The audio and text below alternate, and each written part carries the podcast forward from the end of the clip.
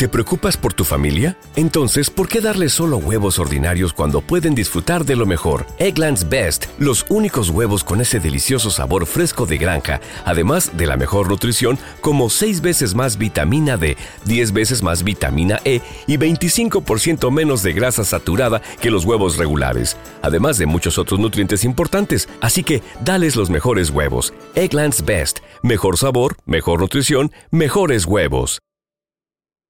El río corría rugiendo, el grisáceo ocaso cubría la tierra. Hay unos hombres al otro lado del río, dijo una de las mujeres. Hablad con ellos. ¡Eh! gritó un joven. Ayudadnos a cruzar. Llevamos con nosotros al joven príncipe Pirro. El enemigo se nos echa encima. ¡Eh! respondieron desde el otro lado, pero ninguna de las dos partes era capaz de oír lo que decían los otros. Finalmente, uno de los jóvenes arrancó un trozo de corteza de un árbol y con un hierro escribió unas cuantas palabras, en las que decía que él y sus amigos estaban protegiendo a las nodrizas del príncipe todavía bebé, a quien habían rescatado de un tirano. Ató la corteza a una piedra y la tiró al otro lado del río. Una persona al otro lado la leyó a sus compañeros. Cuando entendieron qué ocurría, corrieron a talar unos árboles y a unir los troncos para hacer una balsa. No había ningún puente cerca, y al poco tiempo las nodrizas, el príncipe y sus guardias pudieron cruzar a salvo y se alojaron en la ciudad. Desde allí viajaron al palacio real de un país vecino. Encontraron al rey y a la reina sentados entre los cortesanos y pusieron al bebé a los pies de la reina, que era pariente del joven príncipe. Pirro, que había nacido sobre el año 318 a.C., no sabía que estaba en peligro. Miró hacia arriba a la cara del rey y sonrió. El rey había estado dándole vueltas a si debía ayudar al pequeño Pirro o no, pues aquello podía ocasionarle problemas a él. La sonrisa del niño le conmovió el corazón. Sí, dijo, nos ocuparemos del príncipe de Epiro. Epiro era una región con colinas al norte de Grecia y colindante con el mar que da a Italia. Cuando cumplió doce años, sus amigos lo hicieron rey. Tenía tan solo diecisiete años cuando volvieron a expulsarlo del trono y pasó un tiempo luchando en Asia. Entonces regresó a su patria. Lo único por lo que parecía vivir era la guerra. Anhelaba ser un formidable capitán. En cuanto terminaba una guerra comenzaba otra, y aunque algunas veces fue derrotado, nunca evitó reemprender el combate. Sus soldados lo llamaban el águila, porque se movía rápido y atacaba con audacia. Si soy un águila, les dijo, es porque vosotros me habéis hecho un águila, pues gracias a la fuerza de vuestras lanzas y espadas y con vuestras alas yo me he alzado tan alto. Era una persona de pensamiento rápido y además tenía muy buen humor. Una vez le llevaron a su presencia a unos jóvenes para que le explicaran por qué habían hablado mal del rey mientras cenaban y bebían.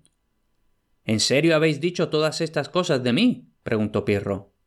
Así es, señor, respondió uno y habríamos dicho cosas peores sobre ti si hubiéramos estado más bebidos. El rey se rió y los dejó marchar, pues le gustó la respuesta franca y directa.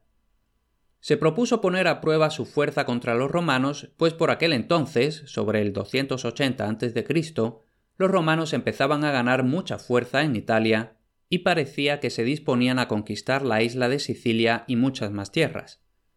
Justo antes de subir a bordo de una nave de la flota, un amigo le dijo los romanos son soldados excelentes, pero supón, señor, que los derrotamos. ¿Qué haremos entonces? Entonces iremos por toda Italia para que se nos rindan todas las ciudades. ¿Y luego, señor? Luego nos adueñaremos de la fructífera isla de Sicilia. ¿Será ese el final? No, pues entonces estaremos listos para cruzar el mar y capturar la famosa ciudad de Cartago en África. Muy bien, señor. ¿Y después de eso? Marcharé contra Macedonia, un país que llevo tiempo queriendo añadir a mis dominios. Sí, señor. ¿Y luego qué? Luego conquistaré Grecia. ¿Y después de eso, señor? Bueno, después de eso nos tomaremos un descanso. Comeremos, beberemos y disfrutaremos. Bien, señor, pero ¿no nos valdría más tomarnos un descanso, comer, beber y disfrutar ahora, en lugar de tener que luchar tantas batallas por tierra y mar? Pero no, al rey Pirro le encantaba la batalla, por raro que nos pueda parecer, y era demasiado inquieto como para quedarse en casa cuidando de su propia gente. Así pues, zarpó hacia Italia con muchas naves y veinte mil soldados de infantería, tres mil jinetes, dos mil arqueros quinientos honderos y veinte elefantes. De camino se levantó una tremenda tempestad y muchas naves y sus tripulaciones se hundieron. El rey, creyendo que había perdido a su ejército, se tiró al agua. Varios de sus amigos se tiraron tras él y lo rescataron de entre las espumosas olas, y durmió toda la noche enfermo y desfallecido en la cubierta de su nave. Al día siguiente tenían la costa de Italia a la vista. Los soldados desembarcaron con los caballos y los elefantes y el corazón de Pirro volvió a animarse. Al principio derrotó a los romanos. Aunque eran valerosos, se quedaron aterrorizados al ver a los elefantes, que llevaban torres en la espalda y atacaban con las trompas. En Italia nunca habían visto aquellos animales. El rey de Piro siguió marchando y llegó a unos 60 kilómetros de Roma. Envió un mensajero para ordenarles a los romanos que se rindieran. El mensajero entró en el Senado, donde estaban sentados 200 o 300 ancianos reunidos, el Senado de Roma. El viejo eslogan de Roma era Senatus Populusque Romanus, que significa el Senado y el pueblo de Roma. Algunos de los senadores dijeron que lo mejor sería acordar una paz con Pirro, y la mayoría de ellos comenzó a pensar que era lo más sabio. Se oyó ajetreo en la puerta. Iban llevando a un anciano subido a una silla. Era Apio el ciego.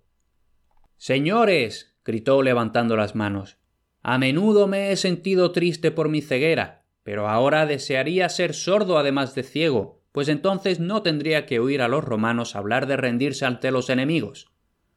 Las palabras del anciano avivaron todos los corazones y el Senado votó retomar la guerra. El mensajero volvió ante Pirro y le dijo que el Senado romano era un grupo de muchos reyes. Un general romano llamado Fabricio fue enviado al campamento enemigo para acordar un intercambio de prisioneros, es decir, por cada cien prisioneros que los romanos liberaran, los de Epiro liberarían a otros cien de los suyos, etc. El rey Pirro tuvo una larga conversación con Fabricio y la disfrutó mucho, y le ofreció una gran cantidad de dinero, pero él la rechazó. Al día siguiente el rey quiso meterle miedo al romano. Ordenó poner a su elefante más grande detrás de una cortina en la habitación donde iba a reunirse con Fabricio. A una señal, la cortina cayó, el elefante levantó la trompa y con ella emitió un terrible sonido. El romano miró hacia arriba sin pestañear y entonces, volviéndose al rey con una sonrisa, dijo Ni el oro de ayer ni la bestia de hoy tienen poder para hacerme cambiar de idea. Un tiempo después, cuando Fabricio era cónsul de Roma, le llegó una carta del médico de Pirro, en la que le ofrecía envenenar al rey a cambio de dinero, y de esa forma los romanos se liberarían de aquel poderoso enemigo. Fabricio era demasiado noble como para aceptar aquella traición, por lo que le envió él una carta a Pirro.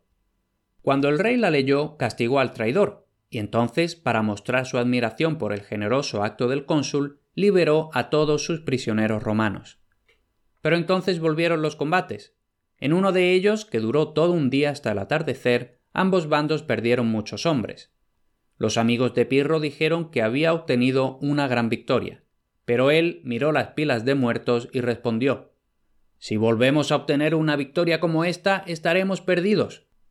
Y esta es la razón por la que todavía hoy hablamos de victorias pírricas para referirnos a cuando ganamos poco a costa de mucho esfuerzo.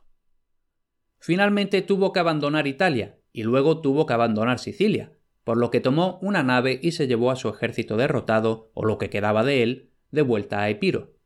Pero no podía descansar. Les hizo la guerra a los espartanos, Llevó a su ejército alrededor de la ciudad y los ciudadanos de Esparta se prepararon para resistir hasta la muerte. Habían pensado enviar a las mujeres a un lugar seguro y lejano, pero una mujer entró en la asamblea con una espada en la mano y declaró que las mujeres se quedarían en la ciudad para compartir el destino de los hombres. Cuando los espartanos construyeron terraplenes para dificultar el paso a los enemigos, las mujeres trabajaron tanto como los hombres y finalmente Pirro no fue capaz de tomar la ciudad. Su última campaña fue contra la ciudad griega de Argos. Una noche un traidor abrió la puerta de la ciudad y Pirro pudo entrar con sus soldados y unos cuantos elefantes, y consiguió llegar a la plaza del mercado. Sin embargo, en la oscuridad no podía hacer gran cosa, pues los ciudadanos y sus enemigos apenas podían ver quién era quién. El rey estaba en medio de la pelea y fue herido por una jabalina. Estaba a punto de devolver el ataque al que se la había arrojado, cuando le cayó una gran teja en la cabeza y lo dejó inconsciente. La teja la había arrojado una anciana que había visto desde el balcón que su hijo estaba en peligro, pues era el que había herido a Pirro, por lo que hizo lo primero que se le ocurrió para salvarle la vida a su hijo. Entonces unos ciudadanos corrieron hasta el indefenso Pirro y le cortaron la cabeza. Esto fue en el año 272 a.C. Así pues, nunca llegó a tomarse un descanso, comer, beber y disfrutar y probablemente si hubiera invertido todo su tiempo y esfuerzo en cosas productivas como construir, arar o hacer sandalias, ¿cuántas cosas habría hecho?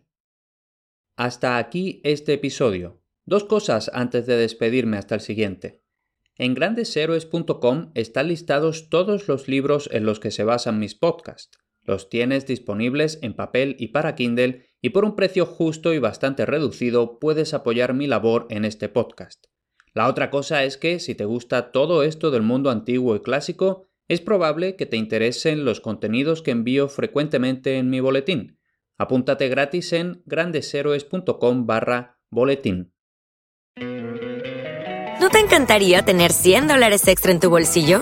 Haz que un experto bilingüe de TurboTax declare tus impuestos para el 31 de marzo y obtén 100 dólares de vuelta al instante.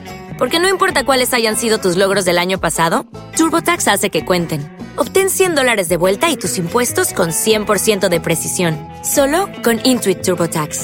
Debes declarar para el 31 de marzo. Crédito solo aplicable al costo de la presentación federal con TurboTax Full Service. Oferta sujeta a cambios o cancelación en cualquier momento. Here's a little known fact. Almost half of all waste generated in Montgomery County comes from businesses, organizations, and government facilities. Reducing the amount of waste in your workplace will have a positive impact on our environment. It can also save you money on your disposal costs. Reducing waste and recycling at your business is easy to do and is the law in Montgomery County. Make it your business to recycle right. Learn more at montgomerycountymd.gov slash recycle right or call 311.